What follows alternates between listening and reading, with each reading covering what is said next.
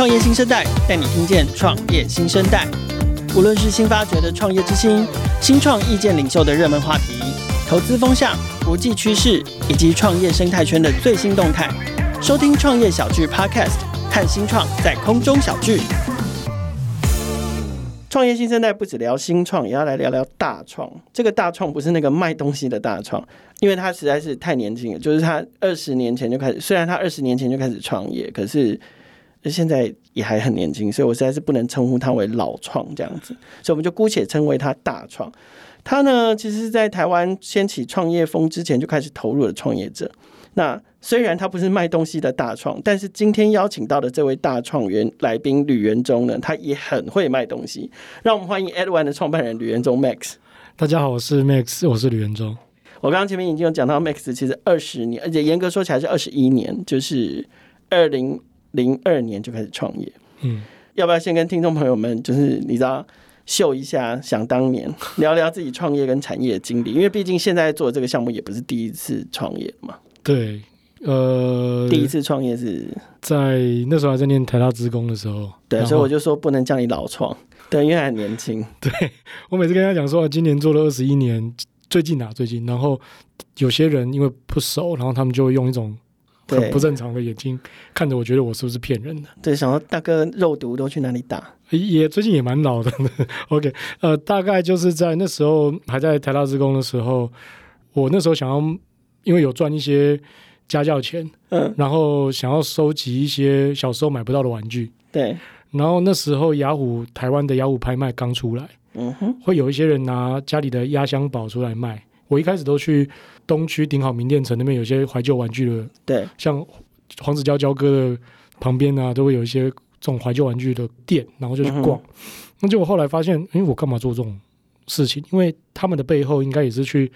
日本跑单帮的时候顺便买，对，然后就去搜刮，其实就是还是一个跑单帮这三个字就蛮老，就超老的啊，对，跟舶来品一样老，对对对对，就跟基隆有第一排有没有？对。对对对，仁爱路呃仁二路第一排那样，对，然后呃我就觉得他那个一定是在赚资讯不对称的差异，是，然后也有可能去台湾就是搜一搜，那讲回雅虎台湾拍卖，就很多人把一些品相啊家里就拿出来，那我就觉得说，嗯、那为什么你不去原产地找？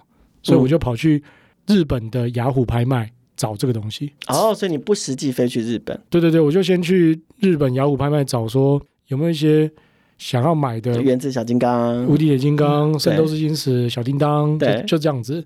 那就后来发现这个门槛的 gap 有点太大，因为我就是资讯人嘛。对，我觉得就是刷了卡，然后你就寄来就好啦。对，那发现日本就是完全把。海外的交易全部挡在国外，你看得到，但你不能买。嗯，包含它的网站的 ID、雅虎的 ID，你需要地址的认证。嗯嗯嗯，对，当时是这样。这真的很疯狂。它除了地址认证以外，他还要月费缴钱。嗯，月费缴钱还不能刷，呃，就是国际的卡，外国信用卡。对，你连 JCB 的卡也不能刷。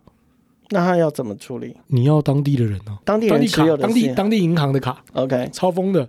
OK 对。然后就，然后我就没有办法做这件事情，对。然后后来，那加上也没有认识在日本念书的朋友，嗯哼，或是在日本反正就是的朋友没有，对。那就硬干。后来就跑去台湾的雅虎奇盟交友上面找台湾的日本留学生，嗯哼。然后就用什么借借名借卡借地址，先跟他交朋友嘛。MSN 加上去，你看 MSN，MSN 也很老，我的妈呀！还有雅虎即时通。对，还有雅虎即时通。对，就是你先跟他交朋友，然后就说，那你帮我买寄来，我在台湾汇钱在你台湾的账户，是，那你就帮我寄来，就先买一两次这个东西，然后就也在台湾的雅虎奇盟拍卖上面卖一些我比较懂的二手玩具，嗯哼，或是老玩具，然后就赚这个价差。以后后来就发现，呃，代购或是代标的这个巨大需求，嗯哼。对，然后就开始做了这件事情。其实跑单帮也是某种程度也算是代购的一种原型嘛。对，但是我们就专做网络上可代买的。是。那当然，后来还是有做到一些很特别的 case 啦。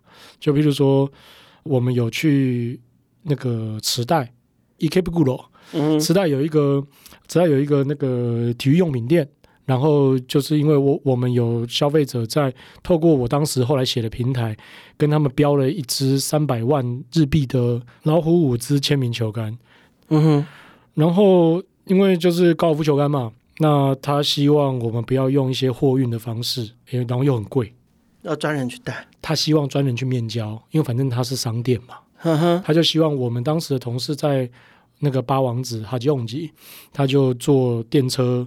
去磁带，然后就面交确认没事，我们就转钱给他。日本转钱，因为那时候我们在日本可以做这个转账，规模很大了。这个客人就也希望我们把他包的，就是可能有二三十层那个气泡纸，对，就是你就算拿来打也没问题了。对，然后再用 DHL 整个完整的保价寄回来，很疯狂哦。对，对对，但是因为这他这件事情其实让我学到太多事，我我其实非常感谢。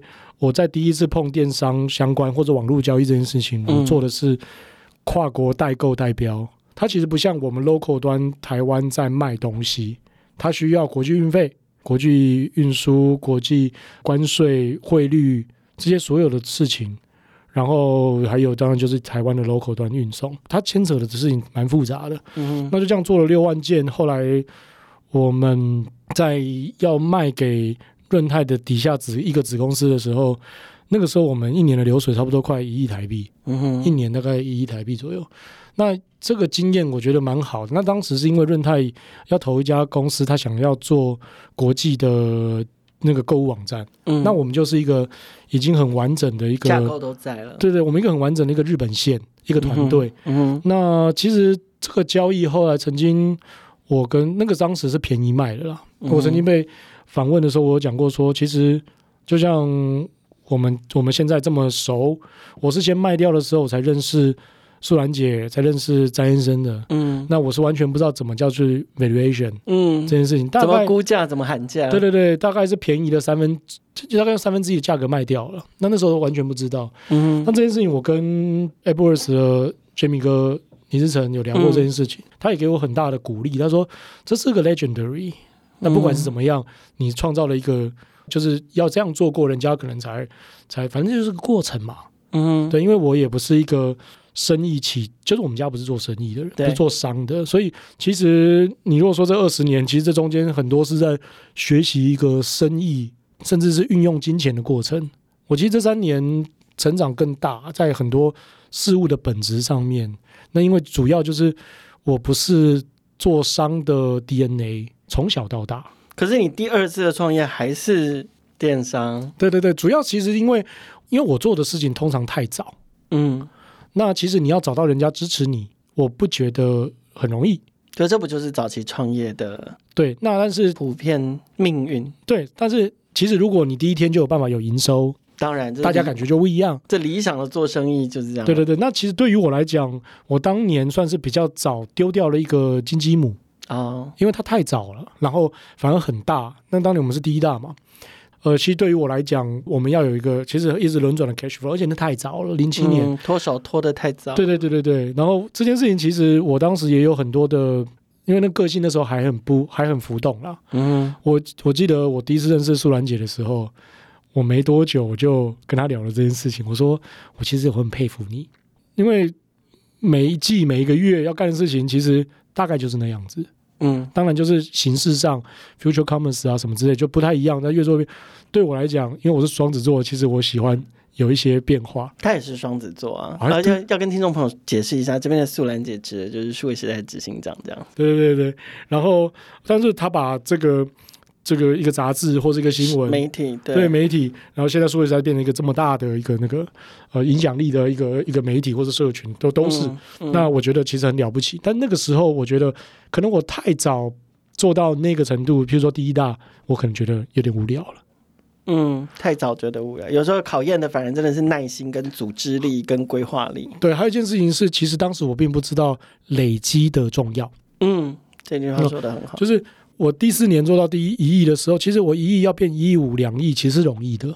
但是你重新要再堆一个一亿五两亿是困难的。嗯，对，那时间也不一样，时机也不一样。对对对对对，所以这个是一个学习商业的过程啊。我觉得是全部都是。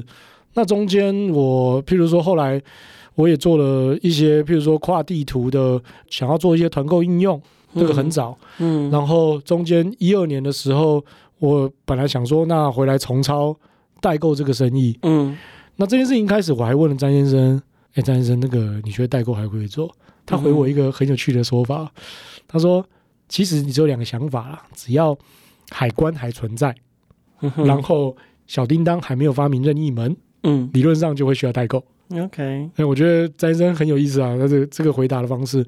那当时后来又因为，其实，在润泰那个生意里面是在做精品，是大部分的在做精品。他其实我们那个团队就是后来现在的 PC 用的 BB 昂，是好。那后来我们反正我们卖断给他们。其实那在润泰那个地方，我也学习到精品这件事情。但是我们都认识很久，你跟我认识很久，我其实并不是一个精品人。对对，但是我觉得那个让我去了解更多的供应链这件事情。嗯，supply chain，然后甚至是打入最最神秘的供应链，精品跟原物料，我觉得是最神秘的供应链。对，可是层层叠叠到现在，Edone 还是在电子商务的范畴里面啊。它它只是跟社群、跟所谓团购更靠近一点。就是说，看起来你走上电子商务这条路，那你刚刚说这不是 DNA，这也不是天赋，也不是背景，你们家也不是做商的。那为什么让你这样持续做下去？除了就是因为你后来开始知道累积的重要性了吗？还是说你在这里面还是有看到一些商机或者是趋势？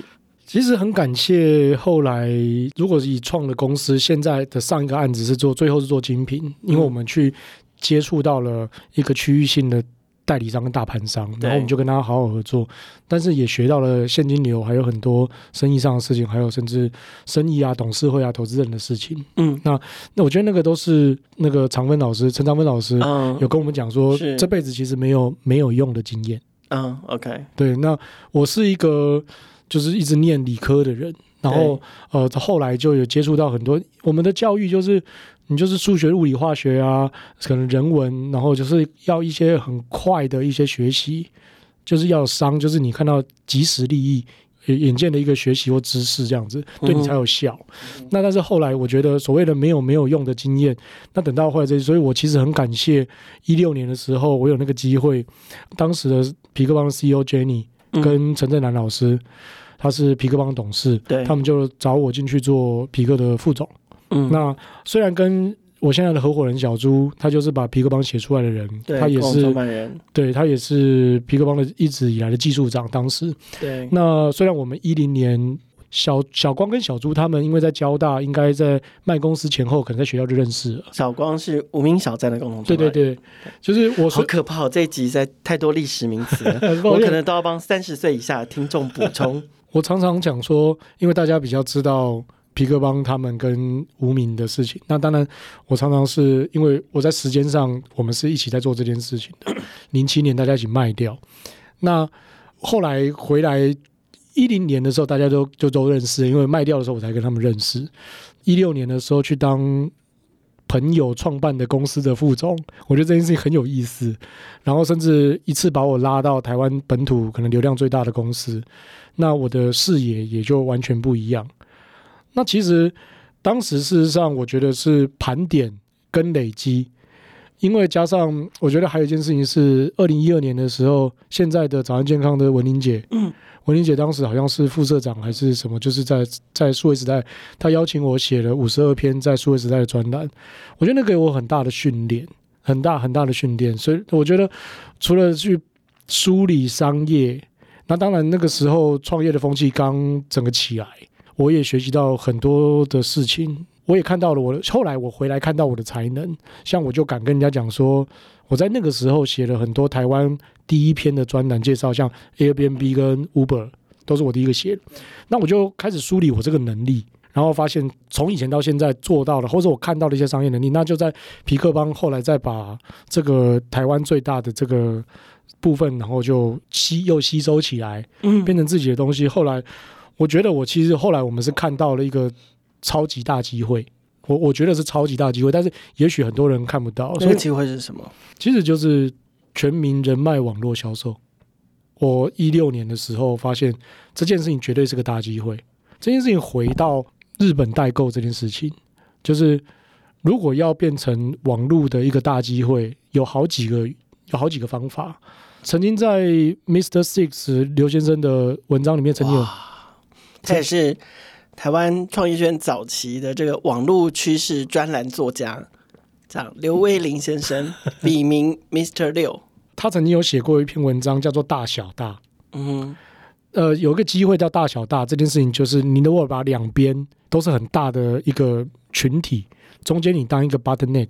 嗯，他举个例子是 PayPal。嗯哼，左右两边都是 email，对，然后你去让 email 互相付钱，这就是一个方法。嗯，然后另外其实我中间的小也会变大，对，那就是你去做桥梁。嗯哼，好，那我讲一个我看到的事情，其实就是如果如果很多的生意跟交易在一些灰色地带发生的话，嗯哼，那也是一个超级大生意。这件事情就在于很多的脸书社团或是什么事情，它就发生了。以前的日本代购，它是在巴哈姆特的 BBS 里面，嗯嗯，或是 PTT 的版里面发生的。对，那这件事情里面就有一个很重要的点，是因为消费者已经看得懂这个生意了，嗯，他有这个需求而被满足，嗯，接下来的问题就是怎么样把它变成标准化，所以。以前我卖的那个公司叫做 Japan Import，就是专门做日本输入、日本代购。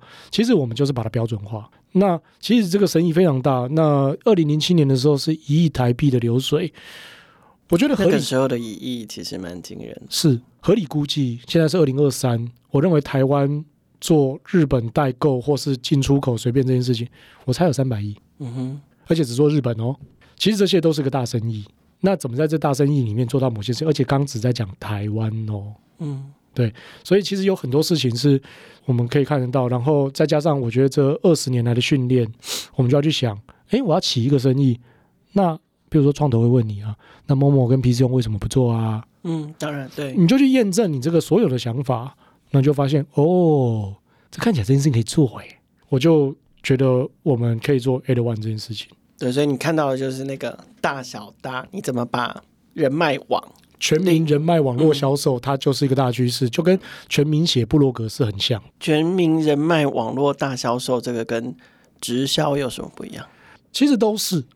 我曾经问过詹先生这个问题，一八年的时候，我跟小朱去找詹先生，然后就因为。我觉得没有学习到底要怎么评估，或是到底怎么样做这件事。可那个时候其实你们已经开始了。对对对对对。然后我就想听听看他的想法是什么。是。那那个你刚刚问的那个问题，就是说那跟直销什么不一样？对，跟客立听那有什么不一样？其实都是，其实都是。他们也透过 Line 或者聊天室群组五百人，然后就卖卖东西，其实都是。嗯。那那个都会进入一个台湾的国民生产毛额的零售总产值里面。嗯。所以。我很常常讲这些，其实很真的很感谢皮克邦。我站在上上帝之眼看整件事情。嗯，我们每天看皮克邦八百万人流，三千万 PV。嗯，那你就学会了用每天几乎，它这这是公司资料，当然会浮动了哈，当然会浮动。那所以我刚好我进去的时候，过了几个月就发生了宝可梦的事情。嗯，就流量暴增，对，每天增加百分之比之前增加百分之二十五，大家在搜寻宝可梦的攻略啊什么之类的，嗯、很有意思的。对，那那个就是站在总体经济。去想一件事情，我相信 Line 也是。如果你把你把刚我讲说全民人脉网络销售，跟全民写部落格，跟全民用 Messenger，嗯，它背后都是一个网民行为。全民用 Facebook，对，全民开心农场，对，全民呃用社交网络，多少人去用 IG，多少人用 Facebook，多少人用什么？它背后都是一个很。所以现在是全民抖音，哎，对，全民短视频。对，全民短视频，对对对，就其实概念就是这样。那会有多少人分散去哪里？会有多少人分散去哪里？它就是一个台湾的状况。那这件事情如果扩展到全球，它是怎么样子？所以就很有意思啊。可 eight-one 刚开始的那个时候是那个时候的社群，可能还在主要。界面上应该还是以脸书为主。你们一刚开始是是怎么开始的？我记得是先从自己实验性做了一个社团开始。对，那那时候因为其实这个 eight-one 的这个 idea，我是在跟那个活动通的谢耀辉，嗯，还有跟现在那个做 AI 的布丁，我们大、呃、我们大家薛良斌，薛良斌对，嗯、我们一起去葡萄牙的，还有啊还有 Survey Cake Alex 他们，Alex 对，最近刚募资的是是 Survey Cake，对呀、啊，一亿啊！你们去葡萄牙去去那个 Web Summit，, Web Summit 呃，我在葡萄牙的 B F B 的床上想出来的，然后就是我大概知道它大概是什么样子。嗯，经过了十几年，我们在这个网络圈的训练，我们大概知道它是什么样子，可是中间的细节我们不知道。嗯，就是你可以想象到那个样子大概是什么，但是中间可能你需要去摸索细节，譬如说。呃，其实我们当时在匹克的时候，或是很多服务的时候，我们大概知道服务应该会长成什么样，但是中间你会有一些细节，你需要去碰撞。因为那个时候 Facebook 上面其实已经有那种留言加一的对跟单的那个风气，对对对，可是那都还是非常。就是人工的行为而已，它没有任何自动化的可能。那呃，有人在做自动化，但是我在我看来，那也只是人脉网络销售的其中之一而已。是啊，像它只是一个动作，对的，只是一个动作，或是只是一个行为。嗯，那你看，就像现在的抖音，或是他人家用 Line 直接直接是怎么样做？那我后来呃一六年还有一件事情是我去了，因为我是 AMA，我去了北京。嗯，那时候有一个朋友，他刚好。被美丽联合集团买了，就是美丽说跟蘑菇街，他买了以后，他当年一六年就跟我讲拼多多的事情。嗯哼，其实都是在做社群购物。是，那我就在想说，那我到底要在中国大陆做，还在中国大陆以外做？嗯，这种社交购物的所有事情，我大概就十秒钟在北京的饭店泡澡，那我就决定说，哎，不要好了，我还是在，我还在，就是中国以外做，我比较熟。嗯，然后就开始做了这些现在这个事情。那我们看到其实很简单，就是我知道社交工具一定会上上下下，嗯，但我想要做一个我会累积的事情，不会随着就是社交工具改变或者红不红会影响到我。嗯哼，所以我们想要搭建在所有的社交工具上面去做一个很大的东西。嗯哼，简而言之，这是什么？啊，对，那这是什么？简而言之说，你你不可能重新再做一个皮克邦变成世界百大网站。所以你不需要自己再去聚集一群人。对，那我们可以做什么？它其实很像台湾的处境。嗯。我们不是大国，我们可以做什么让大国都需要我们？就是一个很巧妙的事情。嗯。对，对。那所以后来就做了类似，慢慢有这个架构，然后我们就弄上去。但是也很感谢小猪，因为我一开始就是想说，先 OK，那我们先开个脸书社团，嗯，然后就把所有的模式都摸一下。什么东西都卖一下，就是什么卖卖什么哦，海什么就是海鲜啊，牛肉啊，你可能看过，你可能看过。最扯的，这个我应该有跟过。对啊，最扯的应该就是我直播洗头卖欧莱德还是绿藤的洗发精吧？你怎么跟你怎么跟张兰女士一样？其实就是有点像直播躺床这样。对，就是你要卷起袖子，你去把所有事情摸过。我们对外也有分享过。Edone 最夸张，现在有卖过你上的 T 打。车也可以团购。那，我们发生过，发生过，嗯、对，就是你去把所有的，因为我们想要做的是交易网络跟后面供应链整合，嗯嗯嗯，还有商店跟数据，对，它其实就是。概念有点像皮克邦的延伸，所以供应链基本上就是品牌这一端，对，然后交易网络基本上就是团主这一端，对 KOL 这边事情，然后、嗯、那所以我们想做这整件事情的整合，嗯、那交易网络全部都附着在我们上面，那就很像，嗯，就还是很像皮克邦提供 infrastructure 这样子，嗯，那呃，但是你必须要在里面把所有的可能的模型模式摸过，关卡要打通，对对对对对，所以就做了这么多。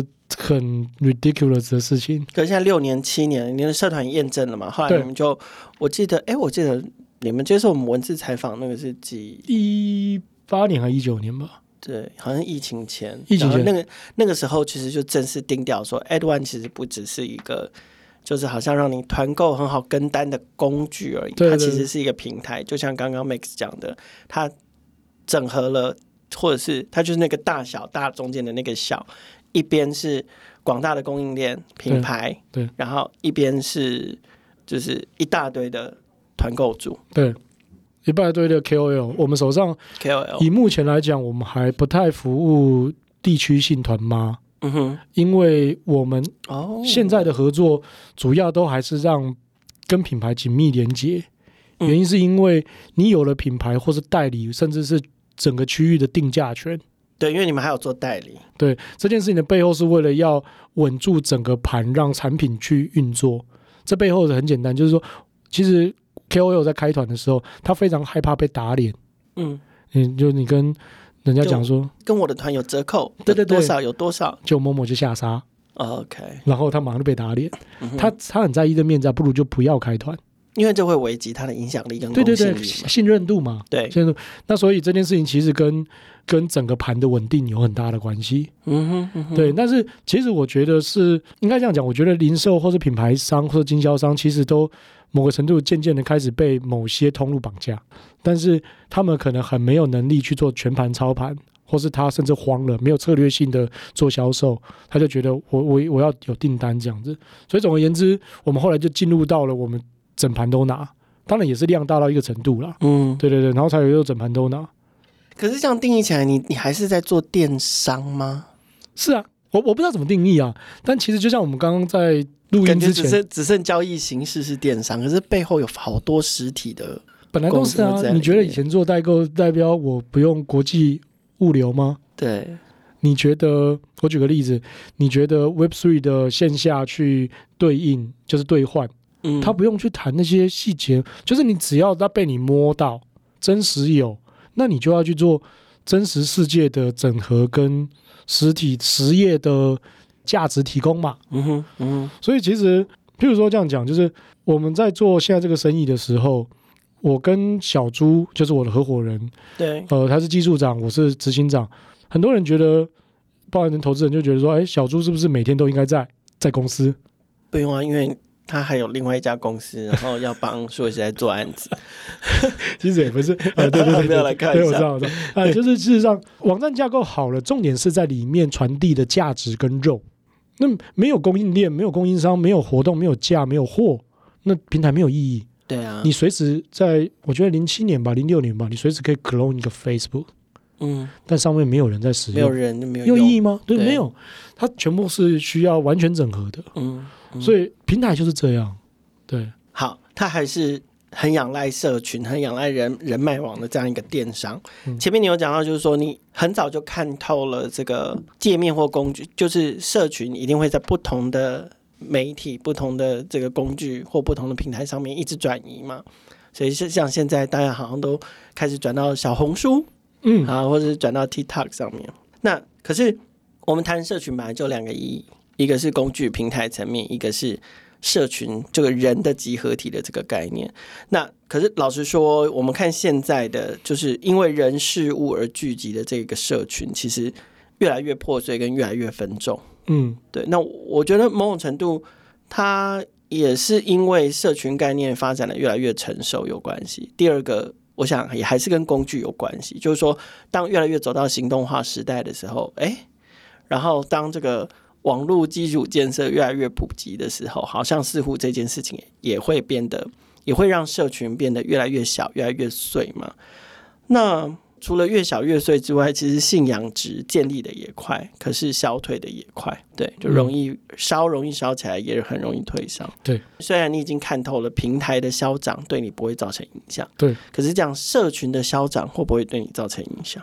应该这样讲，就是我觉得这二十年的训练有一个很有意思的事情，对我来讲有个很有意思，就是我会有时间跟空间，还有厚度，就是呃一个生意的力度，就是它的实力。你把它想成它的实力好了，我会有一个这样的图跟消长的感觉，它很像是一个影片。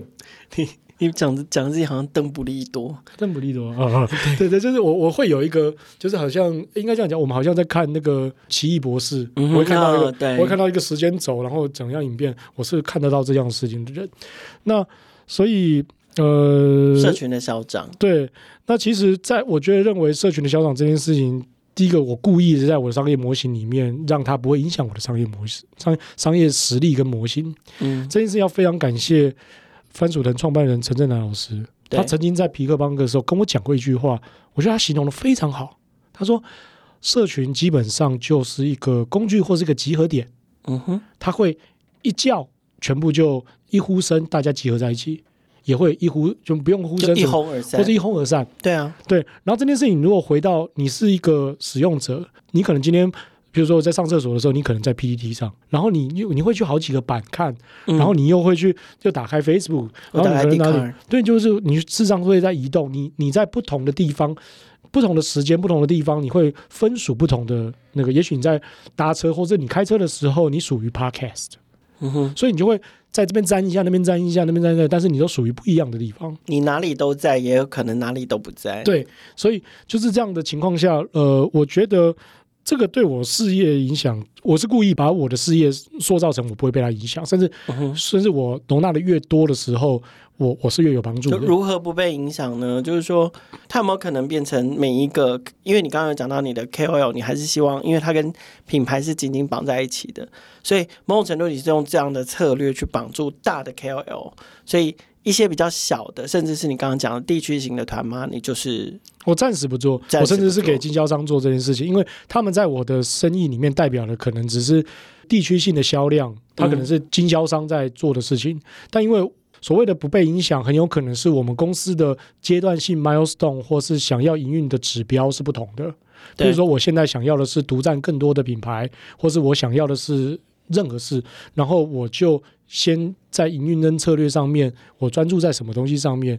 我在机制跟设定上面不会被刚刚讲这件事情影响。嗯，那策略性的锁定大 KOL，呃，或是各种做法，或大社群。那可是这些大社群会不会有一天也越来越一百万人又被切成一百个一万人？其实我一开始就没有想要 focus 在大社群，我知道最后会变成大概是微网红到中型网红的那一块。嗯哼，嗯哼，这件事情在匹克邦就是这样。嗯，就是当你这个，这是前一阵子那个谁链家小铺的 Alan 哥也有讲，对，他说头部的 KOL 其实影响力已经渐渐下去了。对啊，但这件事情很正常。这件事情回到就是说，因为太多人在开团或是业配了。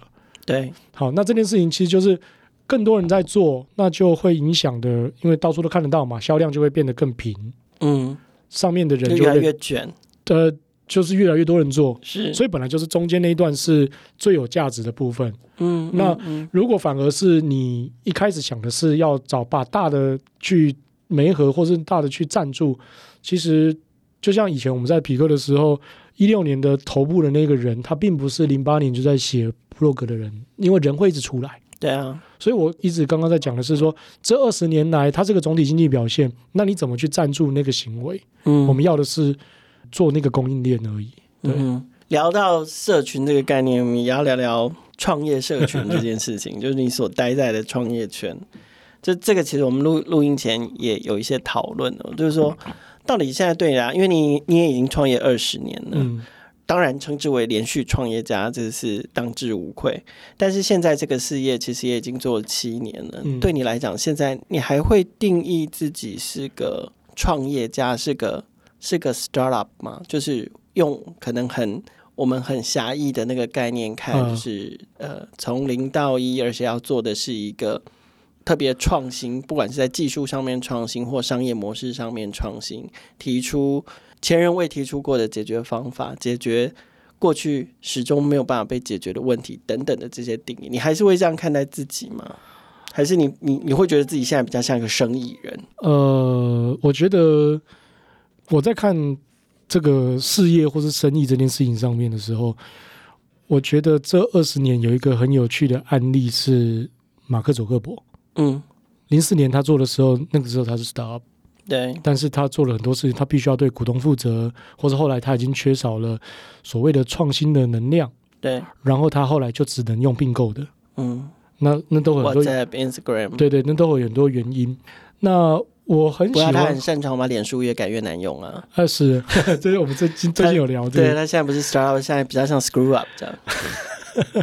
就是 Jesus，我我觉得那是一个很有意思的事情。原因是因为我觉得 Facebook 的演变跟所有东西，那个可以让我们看到，让我们不是大生意的人去学习一些生意的演变。这句话的意思是说，我常常在我脸书上讲说，曾经大的企业愿意拿石头砸自己并且成功的人。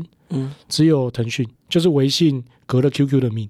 嗯哼，其他我想不到，或也许有更多，但我想不到。你我为什么讲生意人这件事情说，就是公司大到一个体制的时候，你不管是要服务投资人，你不管要服务你的股东，你不就是甚至养活自己的员工？对对对，你可能就会用的尝尝试会用规模式的方式去做一件事情，你可能想不到怎么去革自己的命。嗯哼，这都是有。所以回到你的这件事情，你还有在革自己的命吗？我觉得还不会，因为我看不到这个东西被革掉的方法。OK，但但有一天也许，也许也许我没看到。嗯哼，应该这样讲，就是说我这好几，我觉得这几年给我很大的底层的学习是。呃，就像我一直讲，其实我在学习商业，我在学习呃生意，我在学习钱运用钱。我回答你的问题的时候，我今昨天在洗澡，我在想这件事情。我觉得我还是不敢说我是创业家，嗯，因为我觉得长芬老师讲，我就要提他的话，他觉得家是一个大家，就是道家、儒家这个家。嗯，我觉得是创业者。嗯，我觉得这件事情他讲的是很对，我我是一个创业者。嗯，那我我我觉得我是创业者，但是生意。他一定是个生意，他你要做生意，没有做生意，你的创业不会活。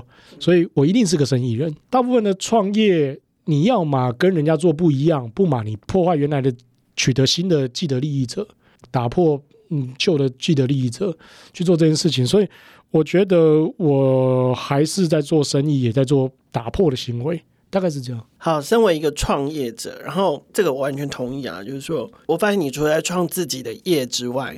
嗯，你也还是常常在创业圈里面生龙活虎的，然后忙进忙出，就是比如说像最近我有看到你跟那个谢明媛、明媛一起策划什么创业家团体互助会，嗯，然后也跟什么邀请妈妈嘴的老板、史上最衰的老板一起来分享。你忙这些有的没有的事情，到底是为了什么？尤其哦，就是。我有观察到你有一个特质，我不知道这样讲到底是不是当应不应该啊？就是基本上人混在圈子里面呢、啊，绝大多数的人都是跟过得好的人混。可是 somehow 我发现 Max 有时候是通常都比较常跟最近过得不是太好的人混，或是正在坠落的人，对，或是正在比较低谷的人混。对，这一点到底又为了什么？我们刚刚录音前我们有聊这件事吗？对。然后我这短暂的时间我又想了一件事情是，嗯。因为我知道我在低谷的时候我很寂寞，甚至那个时候那个时候很寂寞，甚至那段低谷多久啊？四年可能有，玩了很久哎，而且其实很惨。嗯哼，我觉得好像用周星驰的话，像你身上有屎一样。嗯嗯，对。那我其实觉得，你你说那个时候我想不想寻短？嗯，就是一走了之。我想啊。嗯，怎么怎么不想？有有到这么糟？有啊，因为我我常常拿妈妈嘴老板来讲这些，就当全世界人都说你杀人，对，他真的很厉害，他怎么有办法在全世界人说你杀人，他撑得住那件事情？可能是因为我没办法撑得住，我觉得我可能没办法。哎，他第二个虽是最后证明他没有杀人，可是他要负共同责任，因为他是雇主。呃、他，他现在还有一个民事好像还没完成，嗯、但是因为你可以想象。就是受害者家属，他就是谁有关系，他就顺便告一告。嗯，我这样讲也许对他们不公平，但是呃，在法律上，也许他有任何一点责任，也可以体会他们的心情。完全可以，一直想要找那个该负责的人是要出来负责。是，那我们讲他的案例，我曾经就是我要去找他的时候，可以哦，你可以直接这样讲他是哦。呃，我觉得应该没问题，因为我讲的是一样的话，嗯、他当时。就是我曾经要去找他，就是我跟明媛找他喝咖啡的时候，我从基隆开车去巴黎。我就是这六七年，我做了很多身心灵修炼嘛。嗯嗯。然后我们有一个很好笑的，跟你讲好笑，就是很万佛朝宗的说法，说整个宇宙都是你的责任。嗯哼。当所有发生什么事情都是你的责任，可是我就从基隆开车去巴黎，我就在想，好，那我要怎么样避开我雇了一个会变装、会骗你、会怎样的一个人？我要怎么这样？就是在面试的时候避开这样的人。嗯哼，我想了二十分钟，我觉得我做不到。嗯哼，就是怎么样最夸张的去避开，没有办法。对。那后来，所以我就会问他说：“那经历过这个课题，经历过这个事件，你学到了什么事情？”对啊，他对人性还有信任吗？哦，有有有有，他就说要相信。他后来回答我这句话的时候是要相信自己。我讲这件事情的背后是说，你说低谷这件事情，因为我觉得社交网络、社交服务去。加大了很多，嗯，坏的跟好的能量的倍数。嗯，同意。我举一个例子，唯一消减的就是智慧的啊，真的，真的，智商，对对对。但是它挑起的就是，它挑起来就是人性，呃，非常 emotional 的部分。对对对，这件事情其实我为什么说 Facebook 是一个很经典的案例？嗯，大家有看过那个 Social Media、欸、Social Network Social Network 那那部电影？社群网站。对，其实我觉得 Facebook 是非常经典的案例，因为 Sean Parker 遇到了 Mark Zuckerberg，嗯，然后带他去 Peter Thiel 那边，对，投资他们的钱。他们两个 Peter Thiel 跟 Sean Parker 是曾经。那些事情，然后他们直接把他们的资源灌注在 Mark Zuckerberg 身上，然后就整个就爆炸，因为他们也知道怎么操作 VC 啊，他们这些事情。但是 Sean Parker 曾经在一个访问里面曾经讲过说，我们知道操作社群网站，然后弄这些广告对人的状况是不好的。最近啊，我也在脸书上写嘛，就是很多做到很精致的服务的那个老板，通常都让他的小孩不要用这个服务。我记得 Steve Jobs 不让他的，还是 Tim Cook 不让他小孩用 iPhone。那我相信 TikTok 或者小红书的 CEO 可能的，可能也不让他用吗？对，就是我我觉得这个是渐渐的去了解这个地球上有很多的价值。嗯哼。然后就像有人讲说，全世界最聪明的人，工程师都在全世界这些最伟大的 App 或服务里面，只是为了需要让人多点一些广告。对。这确实是啊，因为对，这是商业的商业的机制，它就是必须要一直转下去。没错，没错。所以我，我我我觉得你要讲话这件事情，我你你说那个时候我在非常低谷的时候，寂寞，你说会不会想寻短？有啊，对。可是我觉得还好，我有心法，我学会那些心法去面对这些事情。嗯哼，那那个时候比较没有那么多人。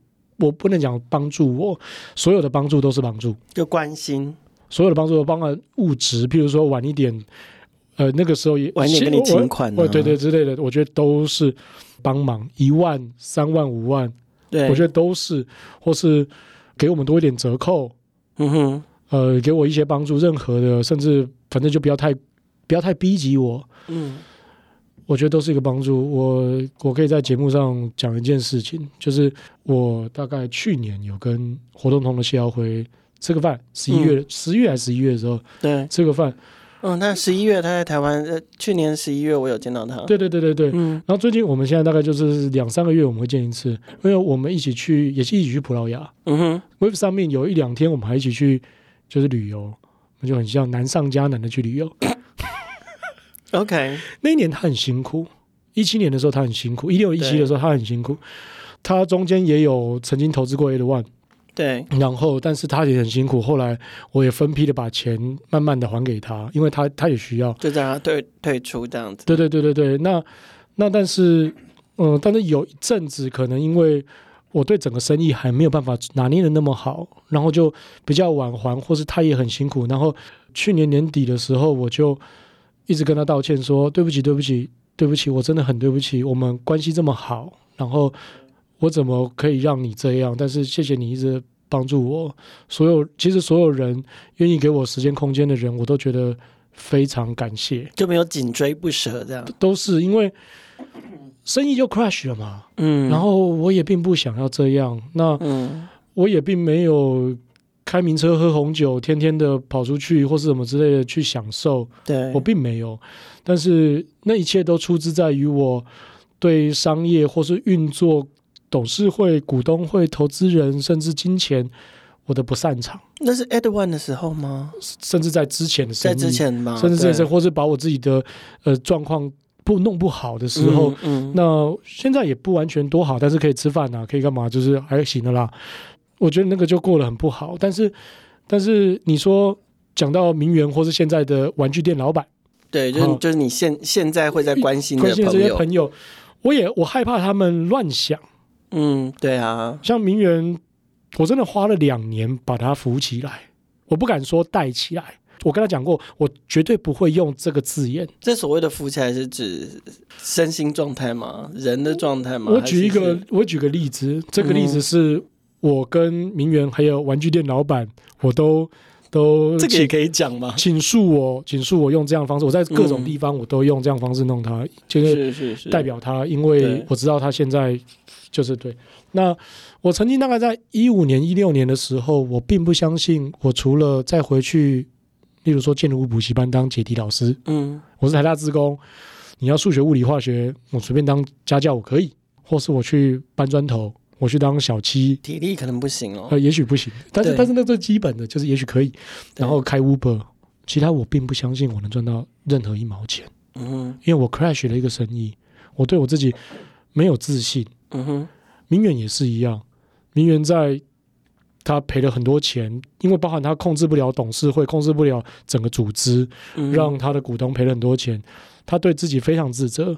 我讲这个事情，我们我们都有分享过，就是他甚至觉得他应该要去考所谓的总干事，就是管理员。嗯他觉得他做这件事情，他可以。嗯，那玩具店老板其实也是，大家就跟着卸甲归田回去做那个基层工作，其实底层叫做我对自己没有自信，我不相信我可以做到任何事情。嗯那其实我也有分享过，就是我今天会这么支持这些朋友，他们其实在我底层的我在低谷的时候，他们并没有放弃我。我今天会来做社群电商，其实还在匹克快要离职做顾问的时候，是玩具店老板鼓励我嗯去团那个迷你任天堂那个防盗背包，嗯嗯，这两件事情是他叫我做的。是然后我就团了一百万，然后我就叫小猪说：“哎、我我连开公司的钱都没有，你有启动基金，但我要开发票，我已经有生意了，对我需要。”然后小猪就投了我一点钱，他也觉得他要改变他的想法，他也说我也许很快会离开，对，他就说：“那我先投一投一点你，那你继续去摸索，我们再来谈。”那次是在二零一七年的一月过年前，嗯哼，我在我们在松江民生的 Starbucks，在皮克对面的 Starbucks，我跟他讲这件事情，对。嗯那你你讲这件事情，就是说所谓的，我觉得人现在低谷的时候的那些，你把它想成他脑子里面的天使恶魔。嗯那为什么要讲这个？因为社群工具或是这些东西是很多恶意的，它会打击你。可是如果你并不用很客观的方式，或是有一些心法去面对这件事情的时候，好像你该死。我不知道这些人到底跟这些会骂人的人，你中间有种有什么深仇大恨。对，我不懂。不过我觉得这个大概就是社群，我理解时代，我理解，。所以我只是第一件事情是这些朋友，我现在在帮助的这些朋友，第一件事情是我回馈给他们，我在低谷的时候，他们给我的投资，嗯，这个投资可能不是钱，对，陪伴、信任，哦、情谊，情谊，对，对因为我觉得其实我们应该恢复正常的时候，我们应该都可以养活自己，可是他们需要被稍微扶一下。那如果是完全不认识的人，我只是觉得，也许他现在正在指针的另外一边，他的能量在指针另外一边，那他需要一些心法去客观的评断他的状况，然后再站起来就好。像比如说那天我们在做，要讲一个特别很好笑的，就是嗯，我们那天在做那个互助会的演讲的时候，对，我们就说麻烦那个哈，就是全部大家都先站起来，麻烦那个你只有欠两三百万的，麻烦你坐下。结果呢？然后就是我们会说，那那个没有被告刑事的，麻烦你坐下；只有被告民事，麻烦你坐下。就是我们会用这些事情，因为有很多人的纠纷，就是我们用结果你们那场活动就聚聚集了欠债大户跟官司大户嘛？我我觉得，我觉得其实只是人生在某些低谷的时候需要被翻转的时候，他需要一些意念。那为什么我开玩笑的讲两三百万这些？其实你可以去开 Uber。嗯，用这个状况来看一下，让他们知道他们自己不孤单。对，那因为我们现在我们有个大魔王嘛，就是妈妈嘴老板嘛。对对对对，所以我们用一个比较诙谐的方式，让你知道说，第一个你并不孤单，我们不是取暖大会，就是你没那么糟。然后你也不是最惨的。对，就是你不要用那么难过的事情看这件事情。对，可是这就是你维持心理平衡的方法。就是说，其实，在你的脸书上面啊，除了看你就是讲创业的事情啊，或者是介绍基隆美食啊，就是其实你你也你也很常在描述，包含以自己为经验或什么，在描述自己的心理状态跟心理健康。你也走过低谷，然后现在也在帮助朋友。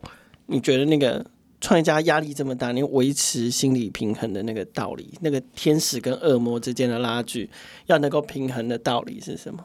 其实我会帮助这些人，还有一件事情是我之前的生意 crash 以后，我帮助了一个很有名的人的朋友，他他他是我的朋友，嗯哼，那他很信任我，他把他的合约给我看，他告诉我说，我只信任你跟我的表弟，嗯哼，他就把合约给我看，他的金额大概是我当时金额的六倍，就是就牵扯的关系呃，很像，就是一些负担，对一些公司法什么之类，就是两者之间的关系可差接近快，就是大概是就是我的六倍。嗯，然后我就 realize 到说，其实我之前的那些事情，我我我是为了要来帮助这些朋友，嗯，我们流过的血或是痛苦，就是让人家就是去处理这样。那你刚刚说，对啊，你你怎么维持平衡，或是你会呼吁大家就是要要彼此互助合作吗？我觉得也不用这样做，因为每一个人的想法我们没有办法干涉。我其实只是觉得，如果就像我大概两三个月前我在脸书上写过，就是说，如果我们能够多帮一些人，他能够抵御这些负能量的攻击，然后或是一些呃用一些比较正面的方式去想这些事情，然后不会让自己选错路。嗯哼，比如说不要在你在高楼的时候乱想事情之类的。嗯、其实人铁轨旁边这样，对，就人生其实它只是一个上下，就是金额不要太夸张，嗯、只是一个上下。那我我觉得。我们这些人，像我之前在 Crash 的时候，我的律师跟私人的律师跟会计师也有跟我聊过这件事情。那我也不太懂为什么我哪当时哪来的稍微比较正面的想法。我就说我其实拥有的相对能接触到的资源，比起一般的创业者稍微不正常一点。理论上我应该还有一些机会可以做成一些状况，不要太金额，金额不要太夸张了，两三亿、三五亿，这可能很难处理啊。对，但是如果就是一些纠纷，可能大家给点机会，我还可以愿意弄，然后我觉得还行。那现在我的想法反而比较是，我觉得很抱歉，让我曾经做了很多决策，让很多人为我承担很多事情。没有人不希望谁赚钱，没有人不希望谁开开心心。我也很抱歉让他们承担了这些事情。那当然很感谢他们，也给我很多的机会、时间跟空间。嗯、对，那我也在处理这些事情，真的我只能用感谢这件事情。让我去学到这个部分，让我承载的事情变得更大。嗯，好，那你刚刚讲说平衡这件事情，我的想法其实很简单，只是我觉得我比较看得懂一个商业或一个事情的。基底底层的的状态架构什么这有的没的，那像我有一些厂商，我就会告诉他说，其实我觉得你不太会用钱。嗯哼，像前阵子我才叫我某一个朋友说，诶，你怎么会买房子都不开宽限期？这件事情就要回到另外一件事情，就是因为你不懂驾驭金钱。对，所以你觉得看得透彻很重要。对，然后。呃，看得清楚问题本质很重要。这件事情是的，因为呃，我觉得我只是在成长，跟我在翻转我的社会阶层。我我的家庭是公务人员，嗯、所以我是个做工的家庭，卖时间赚钱的家庭。嗯、我觉得我这经过这三年，我能够成长，我是能运作金钱的人，或者我在学习这件事。我曾经跟素兰姐分享过，嗯，这跟在 AMA 里面私底下有分享过那个。你说詹先生，你说 PC Home 为什么会输给某某？嗯，我想了很久。嗯哼，答案是詹先生是他是詹家的做生意的富一代吧？是，那怎么打得赢资本家第三代蔡明忠呢？你要说他白，我我并不了解詹先生太多，但是我觉得弄可以弄成一个五百亿营收的帝国，我其实觉得很了不起了。嗯、因为蔡明忠是第三代啊，他们家会教他很多用钱的方法。所以，我觉得我也只是在这个运用钱或者生意成长，变成资本家，小生意跟资本家很多东西，我正在学习而已。这些碰撞，我觉得都是没没死，都是学习啦。嗯哼。所以我觉得我看这些朋友也是这样。了解。对，大概是这样吧。你刚刚讲到说，你现在可以承载的东西更大。那拉回来讲，Ed One，你觉得接下来 Ed One 要怎么长、怎么大、怎么走？Ed One 的第一天，我们就知道它应该是可以做出海、跟海外、跟全甚至全球的生意。对，因为讲到代购，像代购也是嘛，当时就单单是做一端日本、一端台湾，即使到现在都都商机无限。对，那其实我已经知道 Ed One 怎么变成一个十亿甚至数十亿的公司。嗯哼，那这件事情它。你说要走到什么资本什么这些，我觉得那都是那个简单说，当你的生意有这个可能性，那剩下的很多事情都是学习。嗯哼，那譬如说你要怎么学习跟资本打交道啦，或什么这些很多，我觉得那个都是在跟创业者。现在好像还没有外部募求资。呃，我们就是认识的人拿一点拿一点，但是我们没有机构，没有什么，就是熟，就是都是熟的人，然后愿意的那种，因为。呃，我觉得这件事情跟我自己本职很有关系。其实我跟名媛去做这么比较多的打交道，其实我也在借他的脑袋。嗯哼，因为我们做了这么多的事业事情的时候，我知道有一个人，比如说你在煮卤肉饭，我在煮卤肉饭，我们会用习惯的方式去做。你在做生意，我在做生意。呃，四八六在卖团购，谁在卖团购？大家都会走他熟悉的打法。我觉得我已经僵化了，因为我二十年我有固定我要怎么做做法，所以我会常常会问问名媛，他是做金融出身的，那他会怎么做？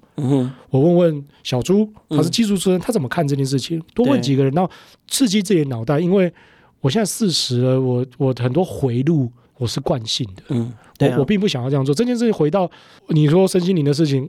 我觉得大家要了解，你是一个机器人，你是个肉体，所以你知道你这个脑袋的运作，你要去突破你的天花板或惯性，你才会让你的生意长成那个样子。嗯、所以，Edward 要怎么走，怎么大，就是我其实我们现在我们知道，他这个生意已经可以变成你说十亿、数十亿甚至百亿，那怎么这些事情，我们知道这件事情的可能性。对，可是他要怎么做，会有一些先后顺序。那我觉得创业很像勇者斗恶龙。我很爱用勇者斗恶龙讲，就是我喜欢 David 郭郭展龙大哥讲过一句话：创业的路上会做一件事情，就是很多人是先相信才看见，但是很多人投资者或是加入你的伙伴，他是先看见才相信，是对，这很正常。只是他看见的程度是什么时候？譬如说，当我只有一个人的时候，我的营运长他也是我的第一号同事，到现在我也发了技术股给他，他就相信我可以做到某些事。对，我也很感谢他。我们所有的同事，汪先小朱，我觉得这些人全部都是。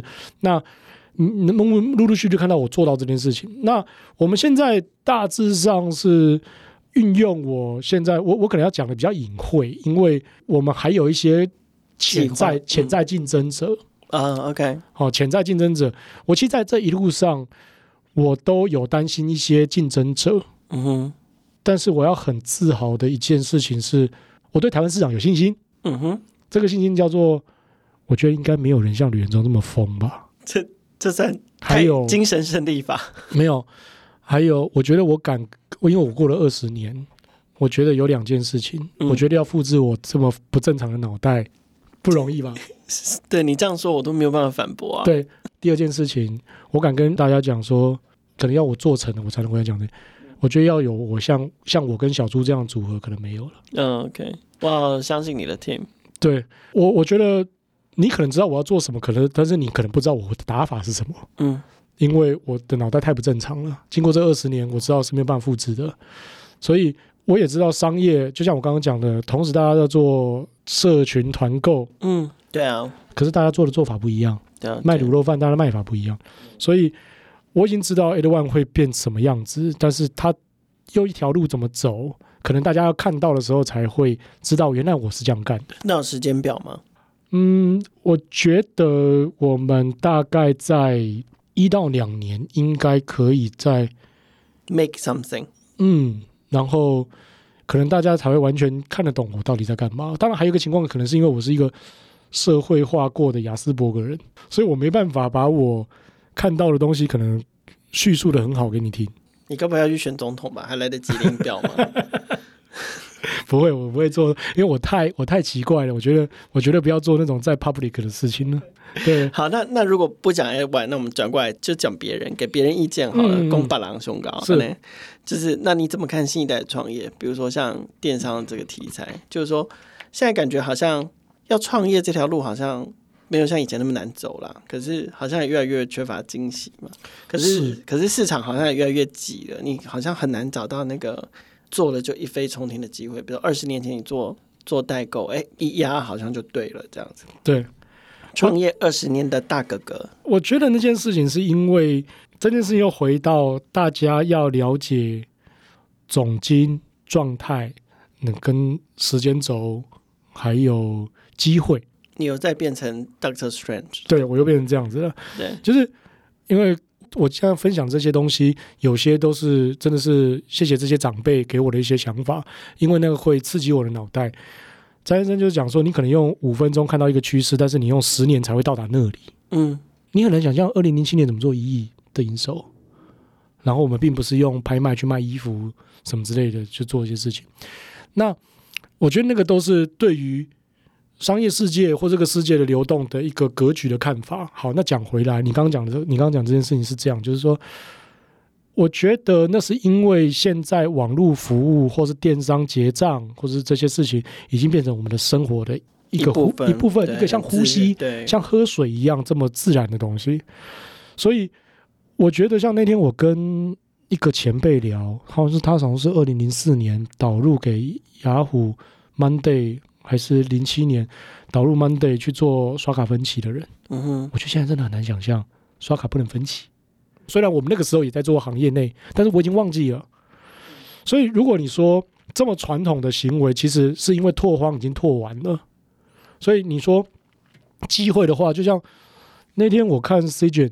那很很久以前，一两年前，他就说：“嗯、你如果把这件事情跟 Temple 聊，Temple 就说不会啊，区块链还有很多机会啊，你可以做那个 Web Three 啊，有很多有没有的就其实机会在那里，对，真的机会在那里。你看他们现在做那个就是很酷很屌，波波球，对对对，他们很棒。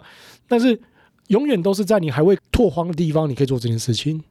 所以第一件事情是，我觉得你你刚刚讲说不会一飞冲天，只是因为机会不在你现在讲的这个部分，嗯、因为大家拓荒已经拓成这样了，是。”呃，占地都为王了，对，地都画好了，但是有很多地方地还没画。嗯哼，好，那这是机会跟选择的问题。对我，我讲一个再简单、在不同层面的一个视野的想法好了。做房地产是会赚钱的，嗯，只是我们不应该现在进去，因为熟悉做房地产的人，他们的资源上下游可能他都做好了，那你就去别的地方探勘。你想想看，当年我怎么卖给尹先生的？我去做了一个日本代购，没有人去做。那尹先生他们就觉得说，哎，这个市场我想进去，所以尹先生就做房地产的，他就觉得，哎，我 appreciate 你做这件事情，那我要跟你合作。所以我觉得新进者他就要去没有探荒过的地方，你去做一些新的事情，那那一定是本来的那些生意的人他们没有看到的地方。你你先把地围起来，你就赢了。可能伊隆马斯克就是这样想说，要我要去上火星嘛？嗯、我火星都先围起来，就我赢了。对啊，对，所以其实我觉得整件事情比较像这样。那第二个层面是，我觉得所有创业者就跟我以前回台大志工的时候，学弟他们问说：“诶、欸，学长，为什么你在创你在学校的时候就可以做代购？”然后我就回答说：“因为你们都只有做家教跟订便当、订饮料，所以每年都会有家教媒合网站。”嗯。订便当跟订饮料的网站，在那个时候，到现在还有人在做订饮料的网。对，因为他的生活就是那样子。是我，我觉得大家应该都知道你，你你要先懂得花钱，你才会赚钱嘛。所以，如果他的生活就是很单调，你没有愿意去碰触更多的地方，像我没有跨国买东西，我当然不知道代购啊。嗯，所以我觉得那都是生活。所以后来我去，不管是 Web Summit，我去汉诺威展，我觉得都去体验更多不同的生活。那当你用不一样的技能应用在不一样的产业上的时候，就像明媛现在去房地产啊，嗯，对，我觉得他本来就该做这件事情。他那天要找我去那个金华城盖好的，要盖起来，那个那个要叫什么中心这样，叫我去参观。呃、我我我有我有去看那个，对，就我刚刚说不好意思，我们买不起，我可能不用去听说明会。我觉得那个是个体验，嗯，就是很有意思的体验。我我有去看那个东西，我觉得我觉得那是个体验。当然我现在也买不起了，是、嗯，但是就是回到你说创业这件事情，不同领域去，对你你需要你需要这样子，就是你的生活要有不同的刺激，嗯，那你这样子去，不管你是你的应用、你的打法、你的什么东西都会变。简而言之，如果你是个创业者，你是个 CEO，你是个 founder，你代表了你公司的天花板。那股东，你要带领这个股，如果你的视野比你的股东还要。格局还要大，股东才会 follow 你。嗯，对我我所以我说我真的很感谢这些所有的体验跟这个经验经历，然后我愿意现在变成一个承载很大的人，因为我知道这个格局，我们在我们想做的事情太大了。嗯，我们愿意开放的想法跟很多人合作，但是如果你还在旧的领域跟旧的想法，其实我看到了一个新的零售的推广的方式，但是。我们花了三年跟一些人聊，我们发现我现在有一些更有效的聚集我的能量的方法。那我先做，等到当大家真的比较看得懂的时候，那那我们再来弄，就是这样。所以 A one 其实短时间内可能成长会很快，也许不用三年，可能会很大。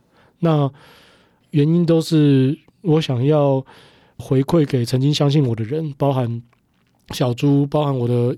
投资人呃曾经我耽误的人，然后给他们一些回回报。我其实并没有很大的物欲，对，所以我觉得赚钱并不是我的我的动力。但是我知道要做一些事情，金钱很重要，所以我也很实际，因为金钱可以给同事好的生活。对，所以我们必须要在很多事情要锱铢必较。对，然后要懂得资本市场或是钱或是产业我的客户的的需求，对，这样才把才沟通，大概是这样吧。好，今天非常谢谢 Ed One 的执行长吕元忠 Max 回到创业新生再跟大家叙旧，拉里大家聊了很多，但很谢谢他，就是毫不保留的跟我们分享，不管是他对创业的见解、对产业的看法，还有他自己创业的经验，然后也跟我们提到了很多情感跟心情上面的事情。如果听众朋友对于未来还希望创业新在找 Max 回来聊聊天的话，欢迎 email 给我们，建议我们看看你想要请他聊什么。每周听一集，认识一个创业新生代。我们的节目每周三固定更新上架，欢迎追踪订阅，才不会错过任何一集更新。更欢迎大家把节目分享给关注创新创业的朋友，让更多人听见勇于挑战、大胆创业的创业新生代。